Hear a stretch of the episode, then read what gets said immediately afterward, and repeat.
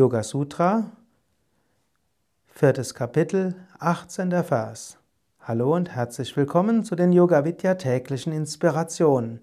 Wir sind im vierten Kapitel vom Yoga Sutra von Patanjali. Das vierte Kapitel ist überschrieben als Kaivalya, Befreiung. Dieses vierte Kapitel ist momentan ein sehr philosophisches Kapitel. Patanjali schreibt von einer sehr hohen philosophischen Warte aus über Wahrnehmung, über Selbst, über Nicht-Selbst, über objektive Wirklichkeit, über subjektive Wirklichkeit. Und letztlich schreibt er über Kaivalya. Im 18. Kapitel sagt Patanjali, da die Natur des Purusha unveränderlich ist, sind die Gedanken des Geistes dem Selbst immer bekannt. Die Wahrnehmungstheorie im Raja Yoga und im Sankhya geht so, es gibt ein Objekt, das Objekt färbt unseren Geist und Purusha, das Selbst, das Bewusstsein, nimmt diese Veränderungen des Geistes wahr.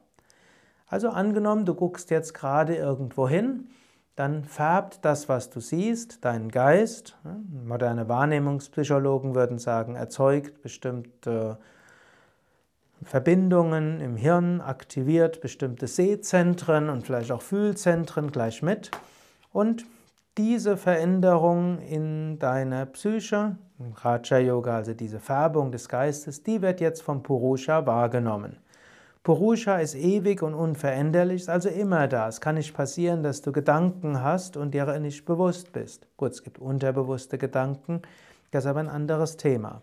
Aber so wie Gedanken, Vrittis auf der Oberfläche deines, deines Geistes sind, wird sich das Bewusstsein dessen bewusst.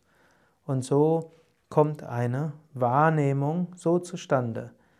Ein Objekt ist da, entweder über Sehen, Hören, Riechen, Schmecken, Fühlen, kommt, kommt, entsteht daraus eine Vritti, ein Gedanke im Geist.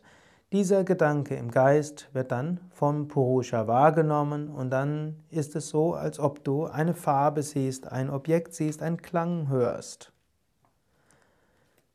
Bis zum nächsten Mal. Alles Gute auf www.yoga-vidya.de